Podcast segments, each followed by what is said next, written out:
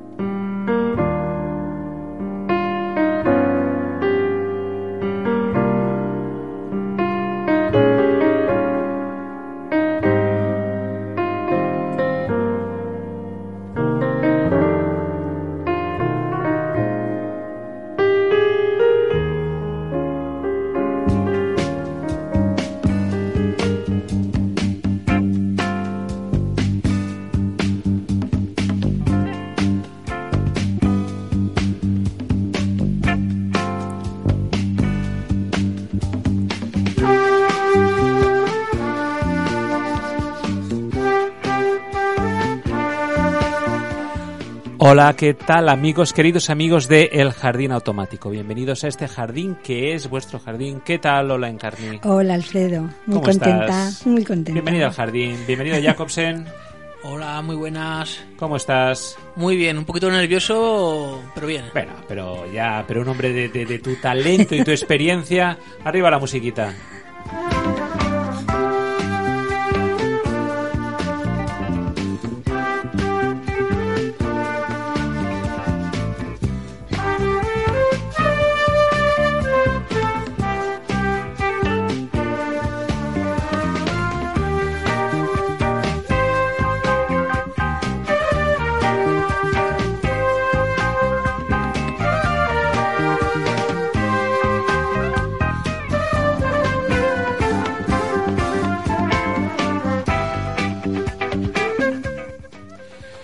Tal, queridos amigos del Jardín Automático? Como decía antes, hace un momento, bienvenidos a este jardín que es vuestro jardín.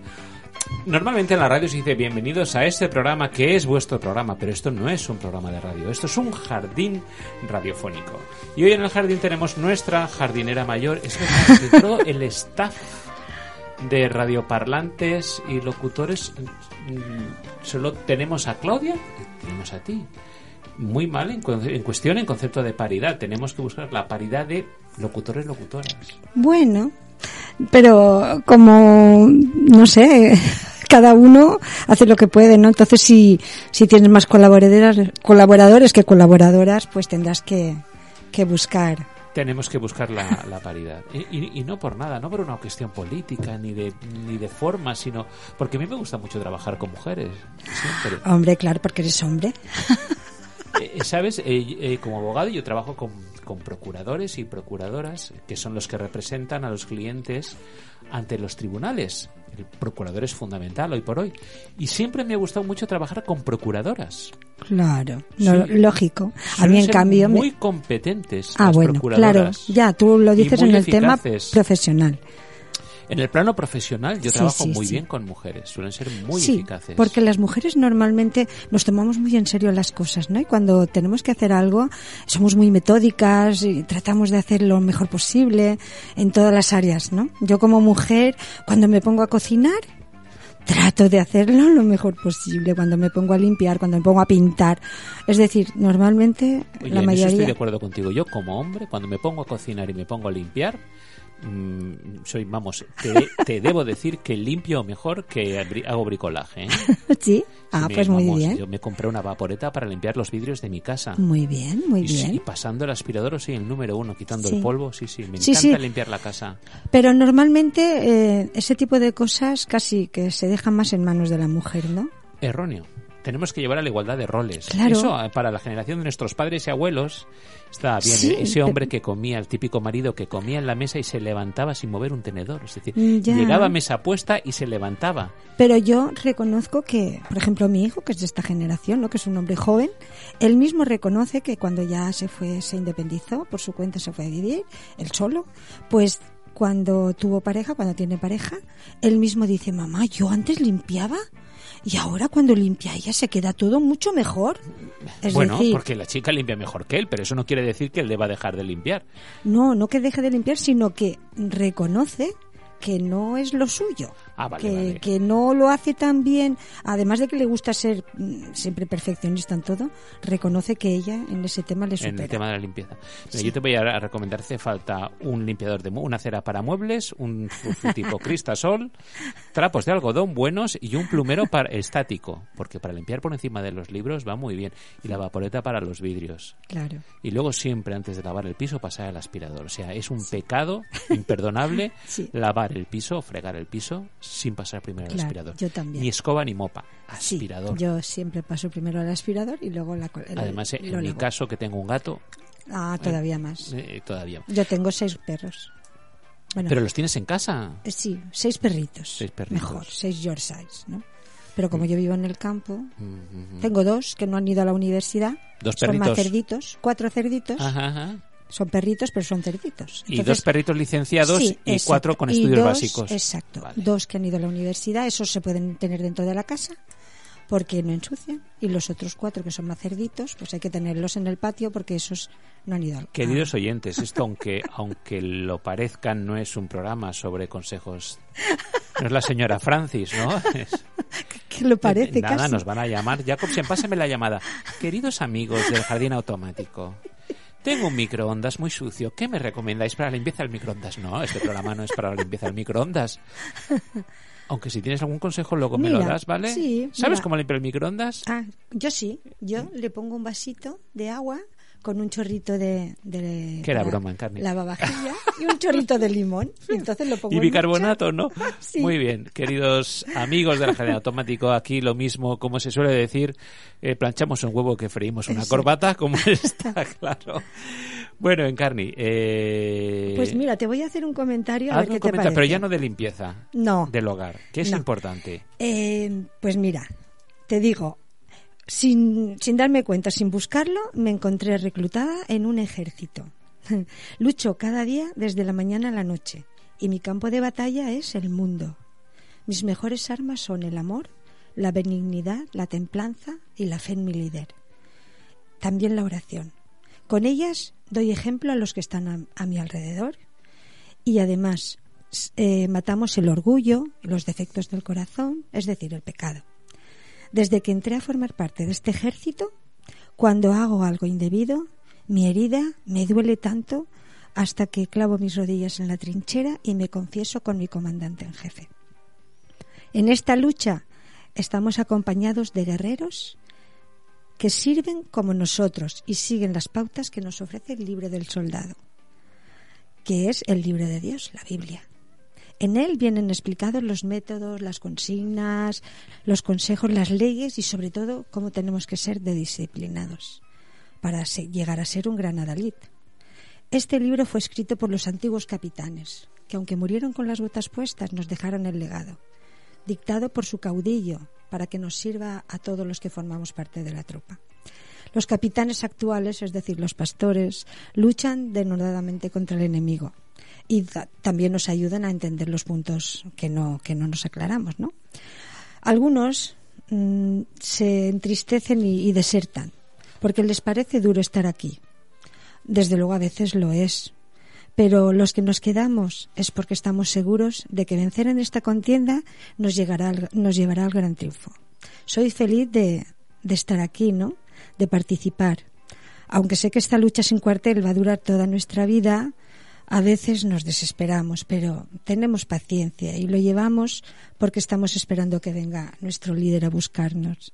Nuestras lesiones nos pueden llevar a la muerte antes, porque en esta guerra que está implicado todo el cosmos, pues estamos todos en él implicados, pero de todos modos eh, estamos esperando que, que pronto venga nuestro comandante. Así que le pedimos al Señor que venga pronto. Ven, La- Señor eh, qué, bonita la metáfora. Es una metáfora, aunque en sí la guerra es algo horrible. El, Ya. el ejército, las armas son algo monstruoso. Pero qué buena metáfora para ejemplificar de alguna manera la vida cristiana, la disciplina sí, militar sí, y la vida sí. cristiana. Sí, pero es que en este caso el ar- las armas que nosotros utilizamos son el amor, la benignidad, es decir, eh, tratamos de, de que la gente vea en nosotros a, ot- a otro tipo de personas, un, un tipo de personas que aunque formamos parte todos nosotros de del ejército de Dios, somos soldados de Dios, eh, lo que hacemos es, en, en vez de guerrear malamente con armas o con maldades, lo que hacemos es todo lo contrario. Bueno, y al fin y al cabo la vida cristiana es un combate contra el mal. Por supuesto, porque la guerra que se está desarrollando. ¿Cuántas veces Pablo, Pablo habla de la milicia cristiana, cristiana, habla del combate, habla de las armas del cristiano? Sí, sí. Entonces, mm, ¿sabes qué pasa? Que, que hoy mismo he estado en el mercadillo de allí de Crevillent y, y he estado comprando en un puesto y he notado que las personas que me han atendido eran cristianas. Y les he preguntado, ¿sois cristianos, verdad? Y dice, ¿cómo lo has sabido? Digo, por el trato. Porque me han tratado con mucha amabilidad, con... A ver si me entiendes. En vez de tratar de, de venderme las cosas y cobrarme más, me han ofrecido si me llevaba a abaratármelo un poquito, me han dado, me han cortado la tela y me han dado un trocito de más. Entonces, son detalles que tú notas que esas personas, el trato que tienen, la manera de hacer las cosas, todas ellas te llevan a darte cuenta de que, de que no es la típica persona egoísta y supongo que habrá vendedores que, aunque no sean cristianos, también serán amables. No quiere decir que sea exclusivo de los cristianos, pero que sí que es como que hay algo de diferente en las personas cristianas. Y- es bonito y eso. Sí, es verdad. Normalmente, eh, a veces comentando con otras amigas, eh, ellas, a veces entre ellas dicen, ay, ¿tú te acuerdas de esta persona? Esa persona tiene que ser eh, o testigo de Jehová o algo porque tiene una manera de ser diferente, muy amable, siempre tan educado, siempre tan arregladito, tan aseado. Digo, ah, mira, hay una diferencia entre las personas que tenemos una creencia. ¿no? Que tratamos de ser, eh, no sé, de dar ejemplo, no solamente con nuestra manera de vivir, sino también con nuestros actos, con cuando tratamos Nuestras a los demás. sí, fundamental, cómo entonces, tratamos a los demás. Sí, y es que en realidad yo lo que descubrí aquí, en, en esta iglesia, es que ser cristiano no es ir a la iglesia los domingos, ser cristiano es vivir la fe, es decir, es un modo de vida.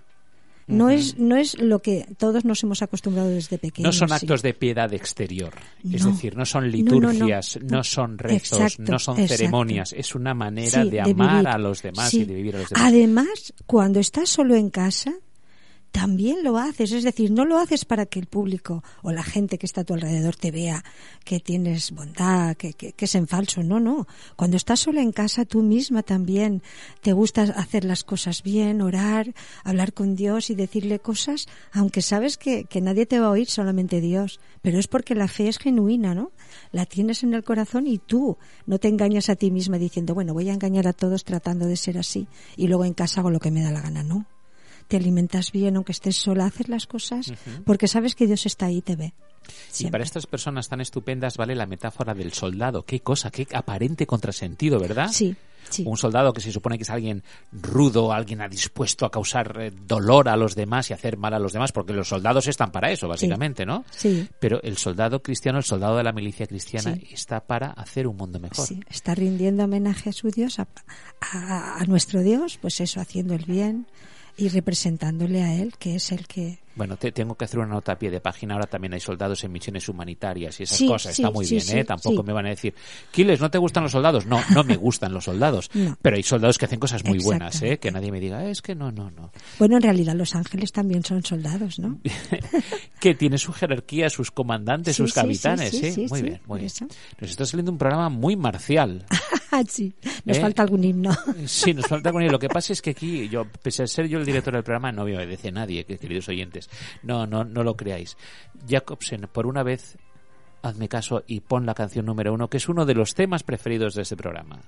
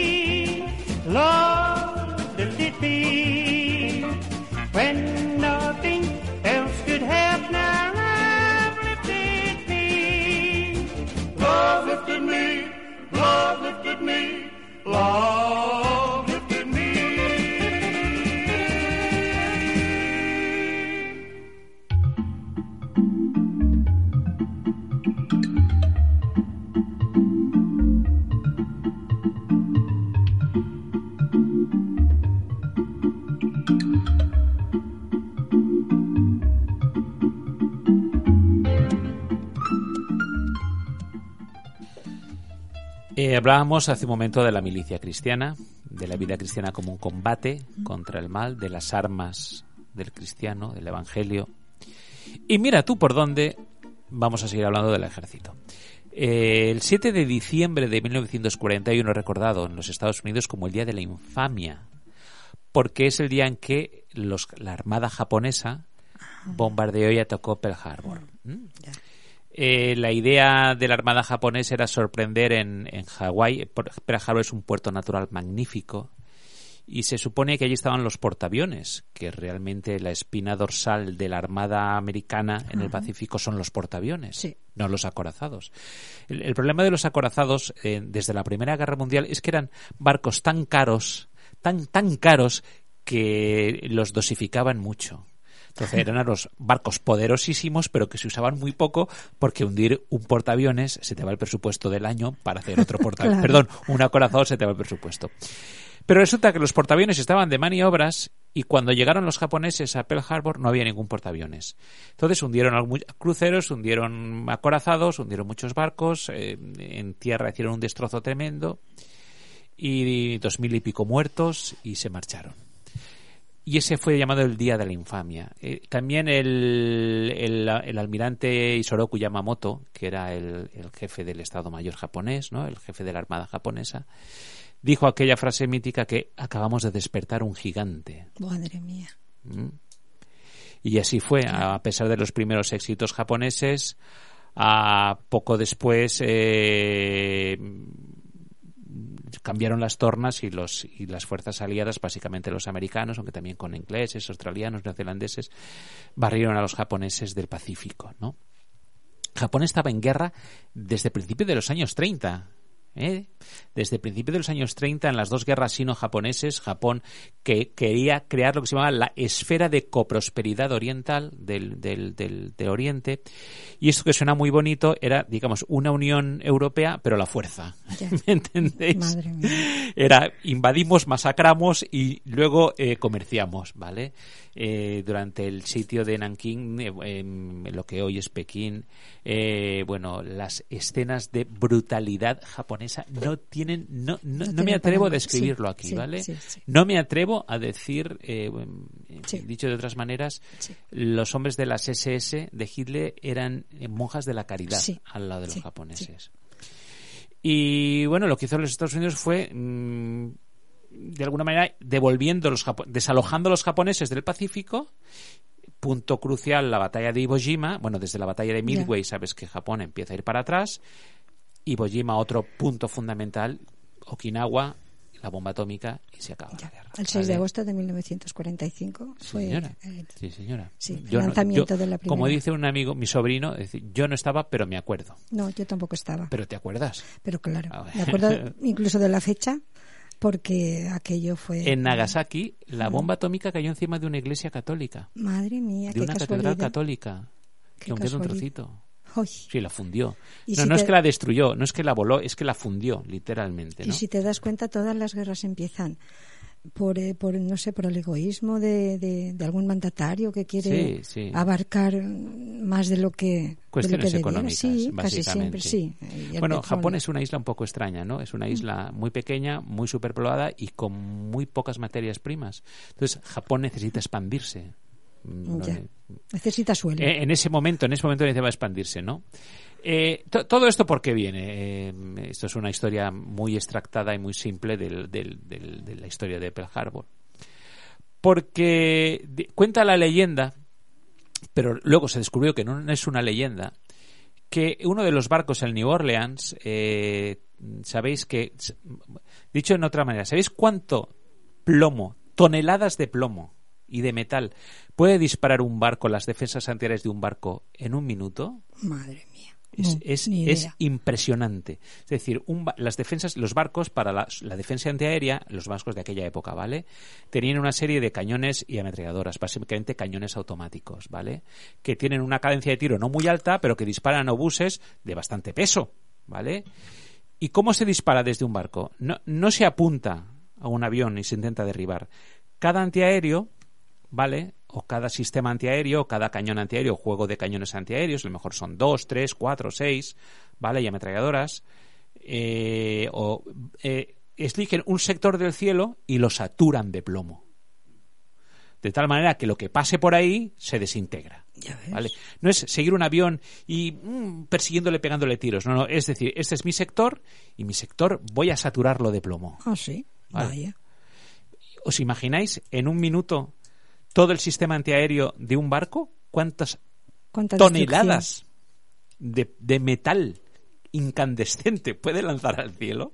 destrucción. Madre mía. Bueno, pues en el New Orleans resulta que en, una, en un sector el polipasto eléctrico, es decir, el ascensor o un polipasto, una polea que tenían para subir la munición, se estropeó, porque una de las turbinas se estropeó y el- todo el sistema eléctrico del Falló. barco falló. Mm. Entonces, ¿cómo suben de los de la Santa Bárbara, los depósitos de munición, de munición del barco, los, los, las balas y los obuses, pues imaginad, pues de 20, de 50, de Toneladas. 37 milímetros a mano Uh, haciendo hicieron una cadena humana de marineros ¿eh?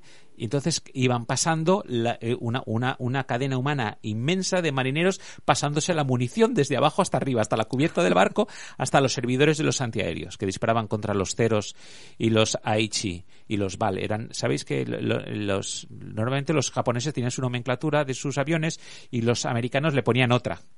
¿eh? Le ponían nombres, pues el Betty, el no sé qué, le, le ponían nombres americanos, ¿no? Bueno, y, y entonces en la fila había un capellán, el chaplain, que dicen en inglés, ¿no? El capellán del barco, el, digamos, el consejero espiritual del barco, dijo una frase que pasó a la historia y dijo, Praise the Lord and pass the ammunition. Gloria a Dios y pasad la munición. ah, vaya. Y se hizo tan famoso aquello de Praise the Lord o Gloria a Dios y pass the ammunition y pasada la munición que le hicieron una canción. Ah, Entonces yo cuando la escuché, me la puso mi hijo y dice, papá, mira qué canción.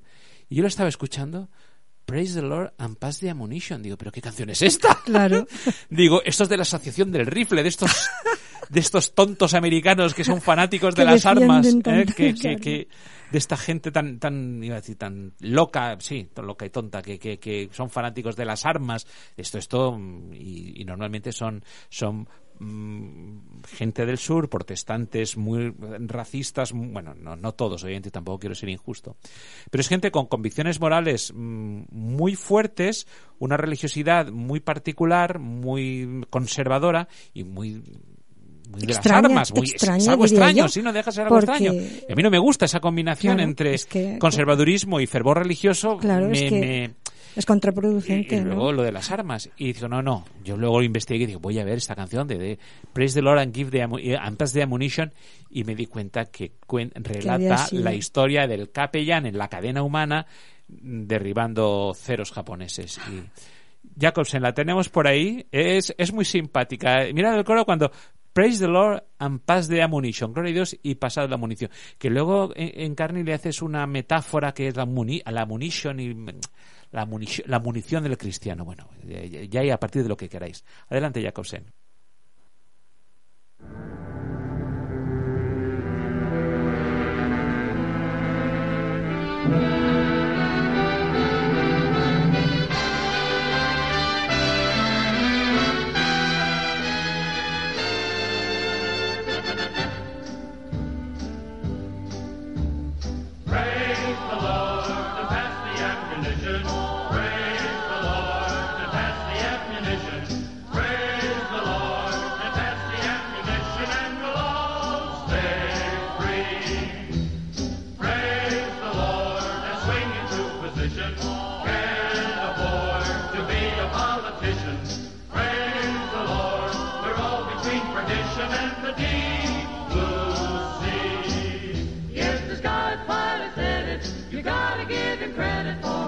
For a son of a gun of a gunner was he.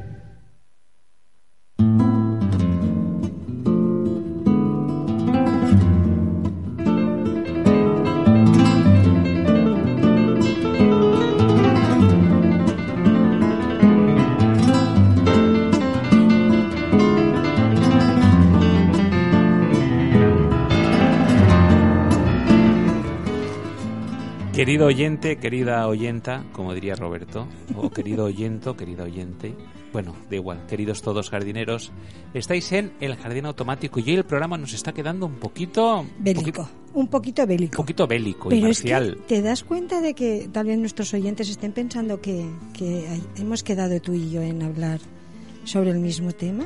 Y no, no ha sido así. Ha sido No, casualidad. ¿eh? Es cierto. Como si nos hubiéramos puesto de acuerdo. Tal vez los demás, los oyentes estén pensando, pues tendrán una línea ¿no? de, de conversación, siempre sobre un tema. Pues no. No, no, no. No, no, no. Cada uno. Hombre, cuando habla a veces con Abel, Abel el tema bélico le gusta, porque como dice Abel, con la guerra, con el ambiente militar se saca lo peor y a veces lo Exacto. mejor Sí, del hombre. Exacto. Ahí es donde se pueden ver. eh, Sí, ¿verdad? Pero sí. por si acaso yo prefiero ver cosas buenas fuera del ambiente Exacto. militar, ¿verdad? Yo también. De todas maneras, queridos amigos, buscadle la metáfora que queráis, el significado que queráis, pero como dice el capellán, el- en la película llaman The Sky Pilot, ¿no? The Sky Pilot. Eh, eh, Praise the Lord and pass the ammunition. o sea, gloria a Dios y pasada la munición. Una meta que si la munición es, es una metáfora, aquí en este caso no, aquí hablaba de Sí, verdad sí, de munición sí. de disparar. ¿Qué, qué podía ser el significado de la munición, de la munición? Venga, hoy estás inspirada en temas. Pues mm, la verdad es que para un cristiano la munición puede ser, no sé, el hacer buenas obras, a los demás ayudarlos o no sé, pienso que repartir amor es, es una es una buena munición de gran Sí, calibre. Sí, yo pienso que sí, ¿no? Cuando, cuando uno se da mucho a los demás y, y lo hace de verdad de corazón, porque lo hace con, con ese amor que, que tenemos las personas que confiamos en Dios, entonces es, es la mejor munición, ¿no? Mirad una tarjetita que ponga en carne y Pérez. Se sirven metáforas. Una metáfora para cada necesidad de la vida. ¿Eh? Oiga, que me encuentro mal. No se preocupe, use la munición del cristiano. Gracias, Encarni, ¿qué te debo? No, es gratis, un servicio de amor. Muy bien, adelante, Jacobsen.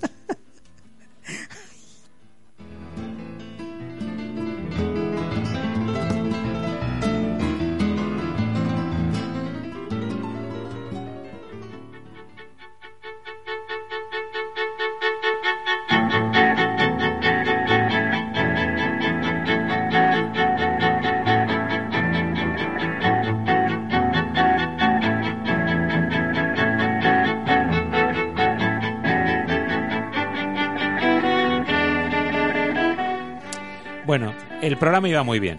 El programa iba de maravilla. Y ahora lo vamos a echar a perder en carne.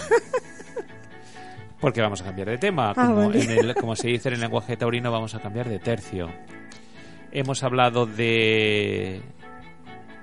de Pearl Harbor, hemos hablado de la milicia cristiana, Sí. del amor, El soldado de Dios. del soldado de Dios en un combate contra el mal. Sí.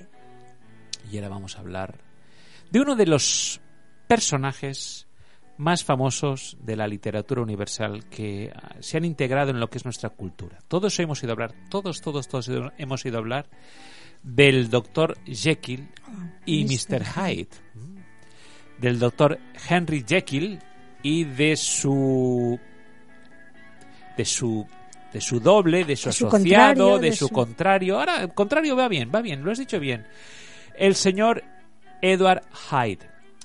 Y es eh, el doctor. el- el- la novela, el, el título correcto es The Strange Case of Dr. Jekyll and Mr. Hyde. Yo- mi pronunciación del inglés es horrible. Yo por eso cuando estoy con Roberto siempre recurro a Roberto con su con su acento del oeste de Oregón. mm, Pero mm, ahora no lo tenemos a mano, Roberto, si me escuchas. Es una novela publicada por Robert Louis Stevenson. Yo reconozco que he leído varias cosas de Stevenson, pero El extraño caso del Dr. Jekyll y Mr. Hyde no, no lo he leído. Y se publicó en 1886 en Londres. Para, fin- para principios del siglo XX ya había vendido 250.000 ejemplares. Sí. Eso es mucho. Sí. ¿m? Mucho, estamos hablando de hace más de un siglo. Y el Dr. Jekyll y Mr. Hyde habla de algo mm, que luego se ha designado como trastorno disociativo de la identidad. Lo que antes era el trastorno Doble de la personalidad, personalidad. múltiple, ¿no? Sí. La doble, doble Sí. personalidad. ¿eh? Sí. Sí, que se ha hecho mucho Sí, en cine. Ojo, no es trastorno bipolar, porque el trastorno bipolar No, es, un es es un trastorno del estado de ánimo. Sí. Y en psiquiatría, el, el tema del Dr. Jekyll y Mr. Hyde es un trastorno disociativo de la identidad. ¿eh? Antes, trastorno de personalidad múltiple. Sí. ¿Sabes aquel chiste? O de doble personalidad. O de doble personalidad, más o menos. Doctor, doctor, tengo doble personalidad. Pase y hablaremos los cuatro. es una cosa así, ¿no? Eh, la teoría del Dr. Jekyll, de, porque bueno, to- el protagonista, eh, eh, aunque no lo creáis, el protagonista de la novela es un abogado, el señor Utterson. Que empiece a investigar las raras andanzas de su amigo de Henry Jekyll, ¿no? Y como parece que este está encubriendo a un malandrín asesino que es eh, Edward Hyde, que no es que no es que lo esté encubriendo, es que, Es que es, el mismo. ¿no? Entonces todo parte como un flashback de la investigación del abogado Utterson sobre su amigo y las raras circunstancias porque a- asesinan un parlamentario, bueno, Sí. Hyde. Y entonces lo que dice el doctor Jekyll, eh, que era Henry Jekyll, él estaba investigando, crea una poción que lo que consigue es disociar porque de, la teoría de Dr. Jekyll es que en cada persona se concitan o se reúnen dos polos opuestos, sí. ¿no? El bien y el mal. Sí, lo que hemos dicho. Hay un lado humano de las personas, un lado bueno y un lado malo. Como hemos dicho, que, que unas, las personas a veces somos, somos capaces de, de lo mejor y de lo peor. Efectivamente, entonces lo que quiere el Dr. Jekyll es, mediante una pócima, es disociar estas dos personalidades de tal manera que la parte buena que hay en nosotros se depure y se perfeccione y la parte mala se combata. Él piensa, si puedo disociar estas dos cosas, lo bueno que hay en mí y lo malo que hay en mí, pues conseguiré de alguna manera fomentar lo bueno y destruir Sí. lo malo. Y esa es la historia del Dr. Jekyll. ¿Cuál es el problema? Pues que inventa la pócima y cuando la toma hay desde... a- bueno, si habéis visto alguna película sobre el tema, Mm. hay, una, hay una película del año 32 donde la transformación del Dr. Jekyll frente al espejo ya es tremenda. Sí, Estamos hablando sí, del año sí. 32, ¿eh? Hace más de 80 Sin años. efectos secundarios. Sin, sin efectos especiales y sin Exacto. infografía y sin, con maquillaje. al natural. ¿eh? ¿Eh? Efectivamente. Él, como os digo, piensa que puede transformar las personas, eh, eh, depurarlas, hacerlas mejores, combatiendo el lado malo pero disociado. ¿Cuál es el problema?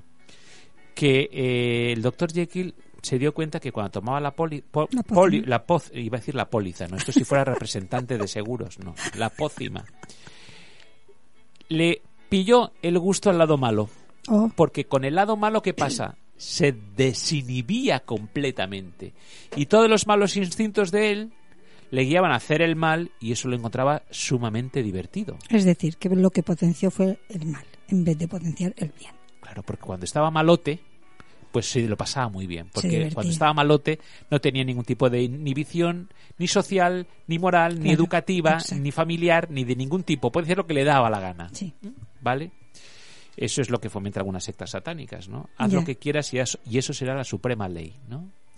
Bueno, entonces él se daba cuenta de que cada vez más eh, entregarse a los placeres antisociales le, le gustaba más y entonces tomaba una pócima, es decir, un antídoto y el antídoto le Para volvía el al lado bueno, ¿vale? sí. Entonces él tomaba sus notas, iba estudiándose a sí mismo, pero ¿cuál era el problema? Que de repente la transformación era espontánea, que se hacía doctor, eh, perdón, Mr. Hyde de manera espontánea. Y, para mantenerse en el lado bueno, es decir, como persona, como, como de Henry eh, Jekyll, tenía que tomar el antídoto.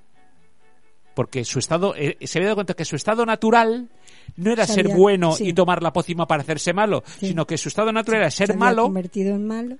y tomarse el antídoto para tener intervalos en los que era De bueno. bondad. Es decir, que el lado malo había triunfado completamente, había dominado al lado bueno. Es decir, que su estado natural ahora era ser malo y si quería volver a la bondad, tenía que tomarla un antídoto. Es decir, antes tomaba la pócima Exacto. para durante un ratito ser malote y ahora tenía que tomar el antídoto para, durante un ratito ser, bueno. Madre mía, qué cosas. Sí, sí. Eh, me- la historia tiene un trasfondo filosófico y moral eh, tremendo, ¿eh? Y el caso es que eh, es- esta historia tuvo dejó mucha huella psíquica en, en Robert en Stevenson, en Sí. Robert Louis Stevenson, le dejó muy muy marcado, muy trastornado. ¿Eh? Pero es que por los conocimientos que yo he visto de personas que con doble personalidad, eh, por ejemplo, cuando, cuando uno es capaz de hacer maldades, el primer sorprendido es el mismo cuando se da cuenta de, cuando acaba de saber que es el mismo el que produce las maldades, porque normalmente la persona bondadosa no, no se reconoce en, en, en el lado malo. Y cuando, cuando s- se entera o se lo dicen o lo descubren, pues el primer sorprendido es la, la Pero es que el lado malo, el lado malo, digamos, la mala conducta, es una cuesta abajo, es una pendiente hacia abajo. Es que es muy fácil hacer el mal. Y el problema es que muchos le cogen el gusto y el doctor, eh, el doctor Jekyll le cogió el gusto. ¿Y cuál, cuál era el problema? Que resulta que eh, en la pócima, eh, es decir, había, o en el antídoto, perdón, había una sal que se le acaba. Oh. Y él quiere buscarla y la encuentra. Pero al principio piensa que esta sal no tenía un componente que era un componente activo que le hacía volver al lado de la normalidad, pero luego se da cuenta que no, que en la primera sal que utiliza en el antídoto estaba alterada y era ese elemento alterado Y ya no lo pueden lo que le hacía lo que provocaba el estado la vuelta al estado de normalidad total bueno aquello llega una catástrofe Vamos. y es Atterson quien leyendo el legado o el escrito de, de ¿eh? Aquello acabó como el Rosario Ah, de como la el Aurora. Rosario ¿no? de la Aurora. Como dicen. Pero ¿qué, qué nos demuestra la novela del Dr. Jekyll que, que invito a que le leáis o sea es una joya de la literatura universal ¿qué nos demuestra? que no podemos combatir el mal que hay en nosotros por Nosotros mismos Nosotros solos. por nosotros mismos no podemos combatir el mal que tenemos. ¿Y sabes quién era un especialista en Dr. Jekyll y Mr. Hyde? Y esto sí que era un combate. El apóstol Pablo. Mm. El apóstol Pablo sabía que en cada uno de nosotros Sí. hay un Dr. Jekyll y hay un Mr. Hyde cuando dice aquel texto en Romanos 7, lo voy a leer si os, aunque sea de manera extractada. No lo entiendo, pues no hago lo que quiero y en cambio aquello que odio es precisamente lo que hago. Así que ya no soy quien lo hace, sino el pecado que está en mí. En mi interior me gusta la ley de Dios, pero veo algo en mí que se opone a mi capacidad de razonar. Es la ley del pecado que está en mí y que me tiene preso. ¿Esto qué es? Esto Exacto, es Dr. Jekyll y Mr. Hyde. Sí, señor. Es decir, yo quiero ser bueno, pero hay algo en mí que, Que no me, guía a que no me deja, que es más fuerte que yo Sí. y que me, evi- y me invita a hacer el mal. Sí. Y es que muchos dicen, bueno, pero si yo me he convertido, si yo me he bautizado, si yo creo en el Señor, pero hay algo dentro de mí que aún me lleva a hacer el mal. Y, y- y es cierto, es así. Es decir, cuando nos convertimos, Dios, por medio del sacrificio de Cristo, por medio de la fe en Cristo, pone en nosotros una nueva naturaleza. Es una naturaleza que tiende a amar, a obedecer y a servir al Señor. Pero el problema es que aunque estemos convertidos, aunque amemos al Señor, en nosotros Todavía. aún está el señor mal. El señor Hyde Pues aún de está ahí, ahí. viene la importancia de que no ganemos eh, la vida eterna a base de obras. Claro. Porque si fuera por eso, no había nadie, nadie ganaría Claro. nada. Entonces, de ahí la importancia de Jesús. Todo depende de alguna manera de cómo alimentamos. Tenemos en nosotros un Dr. Jekyll bueno y un Mr. Hyde malo. Todo reside en que cómo vamos a alimentar, porque dice, eh, siento que el apóstol dice que el, el viejo hombre está crucificado en Cristo, pero se daba la, la- la- y, y muchas veces pasó que en la antigüedad, aunque Pablo dice, porque ya no vivo yo, sino vive Cristo en mí, y, y, cuántas dice, nuestro viejo hombre fue crucificado juntamente con él, Sí. para que el cuerpo del pecado sea destruido, ¿vale? Lo Sí, dice él, sí. pero cuántas veces en la antigüedad, como digo, gente que era crucificada por la noche venían los familiares, los descolgaban de la cruz, los alimentaban, los curaban y volvían a vivir. Y el, y criminal que había sido crucificado Seguía vivo. vo- seguía malo y volvía a hacer de las suyas. Claro. Entonces todo depende de cómo alimentamos al Dr. Jekyll y al. Hy- y al, y al- y al Mr. Hyde. Si nosotros, ese hombre convertido, ese hombre eh, o esa mujer que ha nacido en una nueva vida en Cristo Jesús, lo alimentamos con cosas buenas, con ¿qué cosas buenas en De ahí la necesidad de Dios. de Dios, de orar, Claro. de leer la Es que- palabra, es que- de leer libros inspirados, Sí. de tener buenas amistades, buenas relaciones, Exacto. de, de igual que un cuerpo humano, si comemos cosas malas, enfermaremos. Claro. Es lo mismo. Nuestro espíritu, nuestro intelecto, nuestras Nuestros capacidades, nuestros pensamientos, pensamientos todo. degenerarán si los Sí, alimentamos con exacto. cosas malas. Por supuesto. Queremos tener una vida elevada, una vida de perfección moral, una vida de amor, de servicio, de, De alegría. de alegría, alimentándonos de, de basura, de pornografía, de violencia, de malas compañías, de canciones tafias, de, de- de- alimentos malos. Queremos que nuestra, nuestra naturaleza... es- No, con eso ¿qué hacemos? Alimentar al Ah, señor Hyde, Exacto. al malote. Sí. Si queremos de verdad ser mm, bondadosos y, y que nuestros hechos demuestren que, que somos seguidores de Dios, que somos soldados de Dios, tenemos que alimentarnos a base de buenas lecturas, a base de buenos hechos, a base de una vida sana y, y hacer todo lo posible, desde luego, por estar en contacto, porque necesitamos mucho a Dios. Eso no lo podemos negar. Eh, di- Dice Pablo en Corintios que el, el pecado de, lo de la inmoralidad es muy malo porque revierte en contra de nosotros mismos. Si yo le doy una puñetazo a otra persona, pues está mal, pero el, el- el daño, la nariz rota, es para el otro. otro, sí. Pero yo cuando cometo pecados de inmoralidad, no solo de inmoralidad sexual, cuando Sí, yo sí. Eh, estoy acostumbrado a tener conversaciones sucias, groseras, obscenas, cuando critico, cuando mala, iba a decir malparle, no, en castellano, cuando hablo mal de los demás, Sí, más fácil te todo resulta. eso Sí, está revirtiendo en mí Sí. y está alimentando al señor Hyde. sí. Cuando yo estoy acostumbrado a hablar mal de los demás, en mi cerebro anida y se asienta el mal. Claro, mira, un niño, por ejemplo, aprende una palabrota y está todo el rato diciéndola. Entonces, cuanto más veces haces algo indebido, más fácil te sale. Y, y cuando tú tratas de hacer algo bueno, como notas el beneficio que te ha producido a ti, además del hecho que has hecho, pues entonces eso tiendes. Además, los psicólogos lo dicen, ¿no? Premia a tu hijo cuando hace cosas buenas Con un beso, con un abrazo, con una felicitación, porque tenderá a repetirla. En cambio, si solo te fijas en sus malos actos, entonces cuando quiera llamar tu atención porque está aburrido o por lo que sea, hará cosas malas. Y la pregunta en Garni es ¿cuándo acaba este combate? ¿Ves? Y estamos otra vez con el combate. ¿Será posible?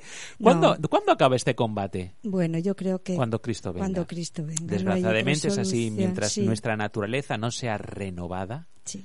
Mientras, como dice el apóstol, esto carnal sea o esto mortal sea revestido de inmortalidad, hasta que no llegue ese momento en que seamos transformados para vivir eternamente con Jesús, este combate va a seguir. Sí, por eso digo yo que, esta guerra que en la que somos soldados no acabará a menos que acabe nuestra vida O antes venga Jesús. O a menos seamos transformados cuando venga Jesús. Es Por eso, a Mr. Hyde, queridos amigos jardineros y jardineras, no nos lo vamos a quitar de encima, desgraciadamente, nunca. Hasta que Jesús venga, vamos a vivir con el malote dentro de nosotros, encima de nosotros o al lado de nosotros. Vamos a vivir con él. Sí, pero hay que potenciar. Tenemos que matarlo de hambre. Es la historia. es la- Tenemos que alimentar al doctor Jekyll, al bueno. Y, y no tenemos que ser un doctor Jekyll y haga experimentos. Experimentos con el No. mal, no. No tomemos No, mejor raras. no. Eh, no. El mal es malo. No hace falta. Ya os lo digo yo. No lo probéis. ¿Vale? Alimentad al doctor, al doctor Jekyll con buenos, como decía Encarni, con buenos pensamientos, Exacto. con cosas, las buenas obras, las obras de amor, las obras de servicio, nos hacen bien a Te nosotros en primer lugar, te nos enriquecen. tanto que estás deseando de hacerlo y, y te sale fácil. Cuantas más veces hagas el bien, más ganas tienes de hacerlo. De verdad. Una vida de servicio, el primer beneficiado cuando Sí. amamos a Dios y cuando servimos a Dios, somos nosotros. Exacto. Y ponemos al, señor Jekyll, al bueno, bien gordito y bien hermoso y bien sano. Es verdad, ¿eh? yo te lo digo porque yo cada vez me sale más fácil el procurar eh, ayudar, el procurar hacer cosas por los demás. Cada vez me sale más rápido. ¿Verdad? Sí. ¿Verdad? Cuanto más lo practicas, es que la práctica hace Y, maestros. y que efectivamente, y cuanto más practicamos cosas malas, malas conversaciones, malas películas, malos libros, malos chistes, Claro malas sí. historias, malas compañías, mala alimentación, cuando Todo. Todo ¿cómo? lo malo es malo. Eh, incluso eh, la vida sedentaria, estar sentado viendo la tele, rascándote la Sí. barriga, y luego quieres ser una persona Claro, sana. activa, sana, en la milicia del amor, imposible. Por eso dice Pablo, mirad qué frase, que, que Filipenses 4.8. Esto debiéramos escribirlo, esto no lo debiéramos, a mí me gustan los tatuajes, pero esto me lo tatuaría, mirad, en, en el brazo izquierdo. Hermanos, todo lo que es verdadero, todo lo honesto, todo lo justo, todo lo puro, todo lo amable, todo lo que es de buen nombre, si hay virtud alguna, si hay algo digno de alabanza, en esto pensad. En eso. Claro que sí. Esto es lo que alimenta nuestra parte buena. Exactamente. Es que además de alimentar nuestro corazón, nuestra alma, nuestros pensamientos, nos hace estar felices. Porque si tú ayudas a los demás es que estás feliz. Yo reconozco que estoy siempre contenta y, y lo que más hago es eso, tratar de hacer el bien siempre a todos los que están a mi alrededor. Mm. Procuro hablar siempre con, con amabilidad y, y- y- y al final la primer beneficiada soy yo. Porque noto que las personas quieren estar conmigo, les agrada, eh, me buscan, me llaman, si falto enseguida. Y en cambio, si buscáramos compañías para criticar, para insultar, no. para urdir planes, para amargarle la vida a la gente, si quedáramos con la gente para, para hacer cosas malas, al final nuestro doctor Hyde, perdón, nuestro señor Hyde sería gordo, sanote, fuertote. Habríamos y nos llevaría a la perdición. Claro, habríamos, habríamos alimentado. alimentado. Y Pablo lo sabía, y Pablo era un hombre convertido. Y cuando dijo el mal que hay en mí, eh, lo que no quiero hacer, esto es lo que, Es me, lo que sale. me sale. Es claro que estaba convertido. Claro, Claro, que estaba convertido. Él se convirtió en el camino de Damasco, pero el combate que vivía dentro de él, él y yo estoy con Cristo juntamente crucificado con Cristo. Ya no vivo yo, vive Cristo en mí. Pero aún así, Pero aún así el combate sigue. es que igual que está Dios. Pero está cuando llegó al final de sus días, he peleado la buena batalla. Sí. ¿eh? ¿eh? Qué, qué bonito que decir. resistir. Que dijo, al señor Hyde lo tengo ya famélico, que ya se me está muriendo, de verdad. Claro que sí. Ese es nuestro, es- Claro, Elena esa es nuestra Guay. lucha. A mí me gustó mucho un comentario cuando, cuando estaba próxima a la muerte, que estaba contenta y le dijeron, ¿estás feliz? Dice, sí, porque yo sé en quién he creído. Y como sé en quién he creído, me voy tranquila, porque Ajá. sé que en un segundo abriré los ojos y estaré con Jesús. Qué bonito. Entonces, claro, esa confianza tan grande. Ese es un combate del que hemos claro, salido victoriosos. había- exacto, había ganado. por la fe en Cristo. Exacto. Que es Cristo quien gana en nosotros, en verdad, porque Claro. como dices tú, de mérito en Nos- nosotros, nosotros no. ninguno, No, nada, no, no. nada. La obediencia, dice, ah, la obediencia es importante obedecer. Eh, Cristo obedece en nosotros. Claro, porque nosotros seríamos incapaces. Nosotros somos de incapaces de, pecar, obedecer, de no claro. pecar. No, lo nuestro es ser Mr. Hyde. Lo que nos mola a nosotros, lo de que verdad nos sale bien como seres humanos, es ser Mr. Hyde. Pero es Dios tan inteligente que por eso nos hizo que no tuviéramos que salvarnos por obras. Es verdad. Porque si no, Bueno, a bu- nadie. A, buenas horas. Vamos a poner una cancioncita para acabar. Hablas de la amistad, qué importante es la amistad. Hay una canción de Carol Kidd, eh, de Carol King, preciosa, una canción mítica de los 70. eh, you, you got a friend on eh, You got a friend, que habla de lo importante que es la meta, que cuando hay un problema, es, es una canción preciosa. Siempre está el amigo ahí al lado. Cuando los demás te dejen, cuando tengas algún problema, cuando tu vida haga aguas, yo soy tu amigo y estoy ahí. Vamos a escuchar la versión de Carol King y luego vamos a fundirla con una versión a capella. Es muy importante decir música a capella, no a capela. Porque música a L. capela es música a la cabrita. Una capela es una pequeña cabra, ¿vale? y una capella con doble L es una capilla. En latín, a capella es latín. A mí me gusta la música a capela, como hacen las cabritas, ¿vale? No. A capella. Vamos a escuchar la versión, este canto bellísimo a la amistad que hace Carol King. Eh, no voy a repetir el título, Roberto, te echo mucho de menos. Y luego lo pasaremos a la versión a capella. Eh, vamos con Carol King, Jacobsen.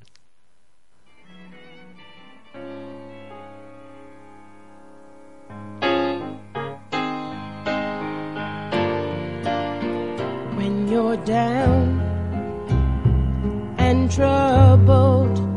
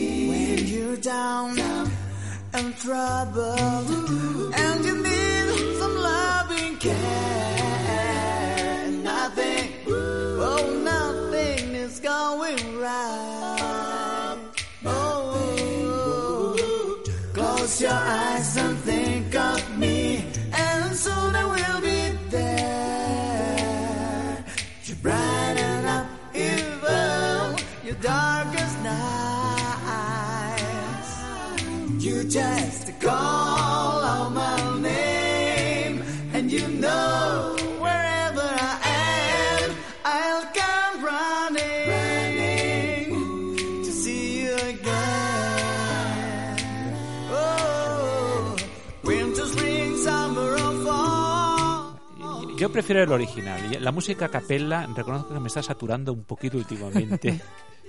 Pues bueno, eh, tengo un- una reflexión que viene a colación un poquito de, de las cosas que normalmente aprendemos y que necesitamos desaprender. Pues esto era un maestro que tenía un, alumno y que quería aprender mm, alguna filosofía de, de este maestro. Y entonces lo citó cada mañana a las 8 de la mañana, venía el alumno y el maestro le decía, lo primero que vamos a hacer es tomar el té. Le servía el té, pero cuando estaba la jarra llena seguía volcándolo hasta que se acababa el té. Y el alumno, como era tímido, pues no le decía nada. Y así pasó un mes, todos los días, derramando todo el té. Y entonces un día el maestro le dice, ¿cuándo vamos a empezar a aprender? Y dice, para empezar a aprender, primero tenemos que aprender a desaprender. Y eso es lo que estamos haciendo desde el principio. Para poder meter información en nuestro corazón, primero tenemos que sacar toda la basura que hay en ella. Entonces, mm, viene a colación en el sentido de que, de que todas las palabras, todo lo que hemos aprendido en toda nuestra vida antes de ser cristianos, pues tenemos que sacarlo fuera para que puedan entrar una brisa nueva, ¿no? Las cosas buenas. Si no sacamos todo lo malo que hay en nosotros mismos, Bueno, seguramente. pero, pero, pero a veces, al, al mismo tiempo que entra lo bueno, va saliendo lo malo. Eh, mm, porque.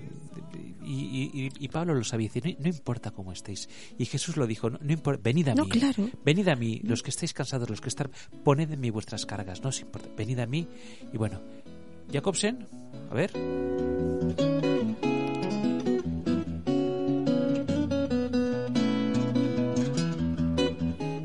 Hoy la ronda de despedidas es breve porque somos pocos en el estudio. Somos poquitas.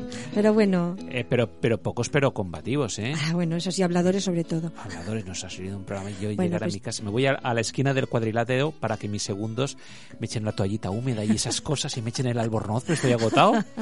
¿Eh? Bueno, pues un besito para nuestros oyentes y les invitamos a que nos escuchen siempre. Eh, siempre, muy Siempre. bien, muy bien. Y que se unan a la milicia del Evangelio, Sí, a combatir con Jesús el mal. Que seamos todos Y como dice soldados. Pablo, en primer lugar, el mal que está en nosotros. Exacto. Eh, muerte al doctor, perdón, no, no, muerte a Mr. Hyde. ¿eh? Y los doctores Jekyll que no hagan experimentos. Eso, el mejor. malo es malo, ya os lo digo yo, Sí. ¿verdad que es malo? Sí, El mal sí, está sí, mal, sí. ya lo sabemos de sobra. Sí, sí. ¿eh? Jacobsen, Un placer estar aquí otra vez con vosotros. muy bien, qué mejor es Jacobsen. Y guapo. Y, y- y comba- y combatente, y, combativo. No en el mal sentido, sino como mi- mi- Sí. mi soldado de Cristo, ¿vale? Muy bien, pues nada, rompan filas. ¿eh? La tropa a casa. a casa, cada uno con su medalla y su paga de veterano. Que ha sido un placer. Nos vemos el próximo día en nuestro jardín automático.